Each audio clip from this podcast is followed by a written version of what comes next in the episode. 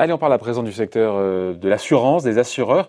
Euh, secteur, enfin assureur à qui le président, s'en souvient, président Macron a demandé lundi d'en faire plus dans cette crise sanitaire. Euh, il a demandé aux assureurs, je cite, d'être au rendez-vous de cette mobilisation économique. J'y serai attentif, a-t-il ajouté. Bonjour Bruna.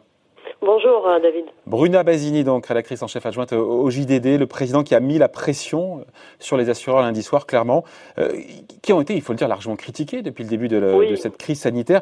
J'ai envie de dire à juste titre ou pas, parce que c'est vrai que jusqu'à hier et ce matin, ce qu'a annoncé Matignon ce matin, euh, on disait qu'ils n'avaient pas assez mis au pot de la solidarité. Euh, et il y a cette question de, voilà, de, ces contrats d'assurance qui ne couvrent pas aujourd'hui les pertes d'exploitation pour les entreprises liées à la pandémie, liées à l'épidémie de coronavirus. Tout à fait. C'est ce qui fait d'ailleurs la, force euh, de, des assureurs face aux critiques dont ils font l'objet. C'est que, effectivement, les contrats, la plupart des contrats en vigueur aujourd'hui ne couvrent pas euh, euh, ce risque. Donc, euh, pas de couverture, pas de prime, pas d'assurance. Euh, et de fait, ils peuvent, ils peuvent refuser de, de, de couvrir les pertes d'exploitation. A contrario, si on prend les contrats de la MAF, qui, elle, prévoyait ce type d'assurance, ces contrats ont permis à des professionnels d'être couverts et d'ailleurs l'addition pour cette assurance devrait s'élever à plus de 290 millions d'euros. Euh, pour vous donner un, exemple. On a vu également que euh, dans certains contrats euh, concernant des événements importants, ces clauses existent et tout le monde ne les a pas souscrits, mais ceux qui les avaient souscrits et ont dû annuler des événements ont pu ont pu faire prendre en, la responsabilité, ont, pu ont pu donc utiliser ces garanties.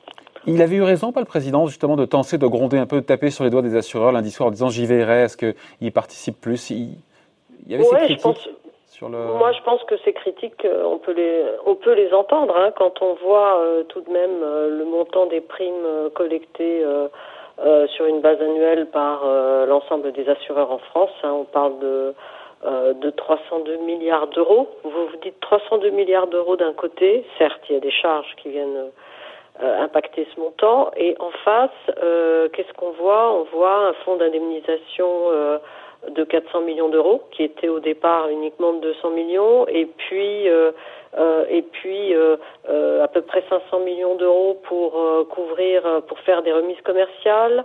Et voilà, enfin c'est des petites mesures, des mesurettes qui ont été proposées suite à de nombreuses relances d'ailleurs des pouvoirs publics.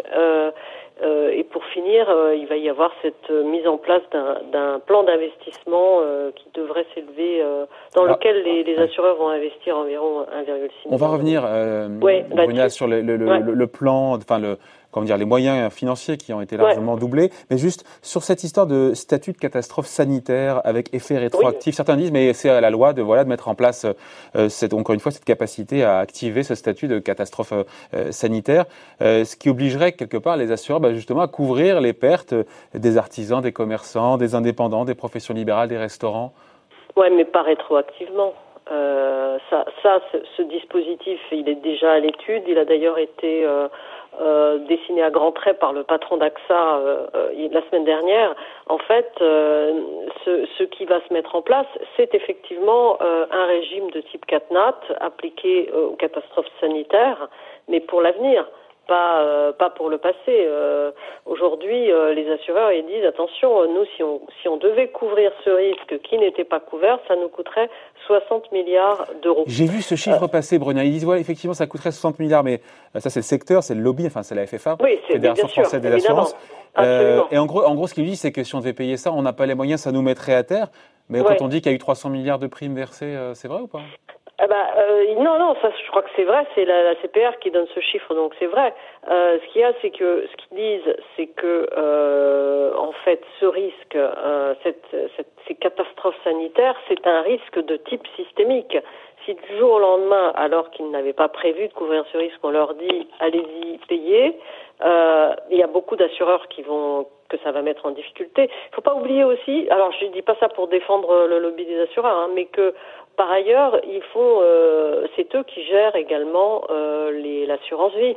Donc, euh, certains d'entre eux euh, doivent avoir un certain montant de fonds propres pour, pour développer cette activité. Donc si soudain vous leur dites, bah, votre contribution, ça va être 5 milliards cette année, ça risque aussi de fragiliser euh, toute une activité, tout un pan d'activité, puisque 60 milliards, ça représente en fait plus que les fonds propres mis de côté par les assureurs dans le secteur non-vie. Euh, donc voilà, les Français vont peut-être pas comprendre qu'on fragilise euh, leur, leurs économies gérées dans le cadre de l'assurance vie.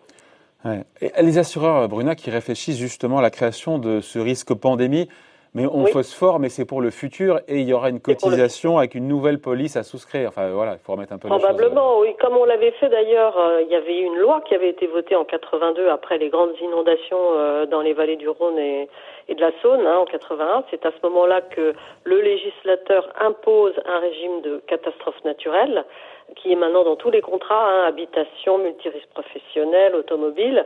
Euh, et puis les choses ont un peu évolué d'ailleurs parce que ça, ça a évolué sous forme de taxes. Mais aujourd'hui, effectivement, tout le monde, c'est un système de mutualisation où tout le monde, tous les assureurs payent pour tous les assurés. Tous les assurés payent pour tous les assurés.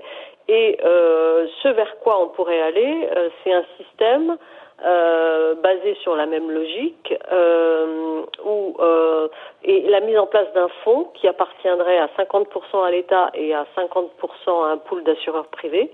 Chaque année, ils encaisseraient des primes qui seraient mises en réserve et en cas de crise, ils paieraient, alors selon la proposition de Thomas Beber de d'AXA, jusqu'à deux à trois fois le montant des primes et l'État prend ensuite le relais, c'est-à-dire nous, les contribuables en réalité. Bon, ça c'est pour le futur, ça ne changera rien à la donne actuelle. Ça c'est pour hein. le futur, absolument. Alors Matignon le confirme ce matin, le, secteur de l'assurance euh, double sa participation. On va juste détailler rapidement euh, les annonces financières, donc doublement de la participation au fonds de solidarité, donc euh, pour les TPE, les professions libérales, les indépendants. On passe de 200 millions à 400 millions. Mhm. des remises commerciales, j'ai eu plein de chiffres passer. Au départ, c'était 500 millions. Maintenant, on parle, Matignon parle de 1,3 milliard de remises commerciales rendues aux clients et 1,5 milliard d'investissements dans les PME, notamment dans la santé, est-ce qu'on peut expliquer un peu chaque mesure? Est-ce que globalement, maintenant, on peut dire qu'avec euh, un plan à plus de 2 milliards et demi ou 3 milliards, les assureurs participent vraiment à l'effort bah, national? Disons qu'ils participent davantage. Je note quand même que euh, la moitié de, cet effort consenti va porter sur euh, ce plan, ce fameux plan d'investissement qui Ça veut dire quoi d'ailleurs, ce plan d'investissement? Bah, en fait, euh, euh, c'est un plan qui est coordonné d'abord par la Caisse des dépôts et consignations, euh, qui avait mis en place euh, des, des, véhicules d'investissement hein, dans, qui s'appelaient Novo, Nova, Novi les années précédentes. Donc on va remplir à nouveau ces fonds qui, qui n'étaient plus pratiquement plus opérationnels. On va mettre 1,5 milliard, voire même 1,6 milliard dans ces fonds. Il va y avoir un quatrième fonds euh, spécifiquement euh, labellisé santé qui va être créé. Et euh, de quoi s'agit-il? Il s'agit d'apporter des fonds propres ou de la dette à des entreprises. Le fonds santé, il part de zéro. En fait, ce que vont faire les assureurs, là, c'est investir dans l'avenir, c'est faire travailler également leur bilan, hein, qui après le, le crack boursier du mois de mars a quand même a quand même été pas mal touché. Et là, entre autres, ce fonds santé, il va servir, dit-on, à relocaliser les activités de production dans le domaine mmh. de la santé, notamment de production de masques, de respirateurs, euh, de médicaments en France. Vous savez que c'est un, c'est un domaine où il y a eu énormément de critiques parce qu'on s'est rendu compte que tout se faisait en Chine ou en Inde. Euh, donc voilà, ça, ça c'est un peu l'idée. Euh, moi, ce qui me marque quand même, c'est que les assureurs, ils font, euh, ils font plutôt de l'investissement mis sur l'avenir plutôt que pour véritablement contribuer à aider les entreprises. C'est ce qu'on peut regretter? On peut se satisfaire de se dire qu'il y a un investissement dans l'avenir, mais se dire qu'aujourd'hui, il y a les dégâts et qu'il faut aider à... Il faudrait peut-être aider plus sur les, sur les dégâts parce que tout de même le tissu économique va être euh, extrêmement abîmé du fait de, de cette mise à l'arrêt de, de pans entiers d'activités économiques. Donc malgré ces nouvelles annonces, Bruna, à la question qu'on pose aujourd'hui, les assureurs en font-ils suffisamment? Pour vous, la réponse est plutôt non. Ouais, je pense qu'ils peuvent en faire un peu plus, à mon avis. Oui, certainement. Bon, euh, dernière question, Bruna. Euh, le confinement, on a vu, a fait baisser le nombre de morts sur, les routes, donc moins d'accidents de la route, évidemment. Euh, ça a fait moins de sinistres aussi liés bah, au voyage, puisqu'on ne voyage plus. Est-ce que c'est un pactole dans lequel les assureurs peuvent éventuellement puiser pour le redonner bah, justement Absolument. Bah, d'ailleurs, d'ailleurs, à, à, ce propos, souvenez-vous du cas, le premier assureur le premier groupe d'assurance qui euh, a fait ce constat, c'est la Maïf.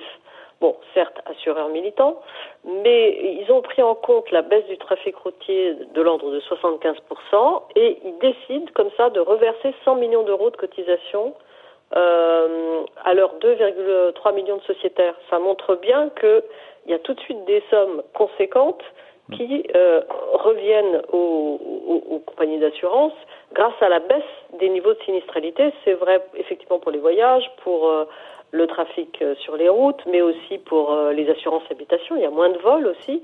Donc on peut imaginer que d'autres assureurs pourraient suivre l'exemple de la Maïf. Le groupe Massif l'a fait. Il a, il a mobilisé 20 millions d'euros pour lutter contre le coronavirus hein, également.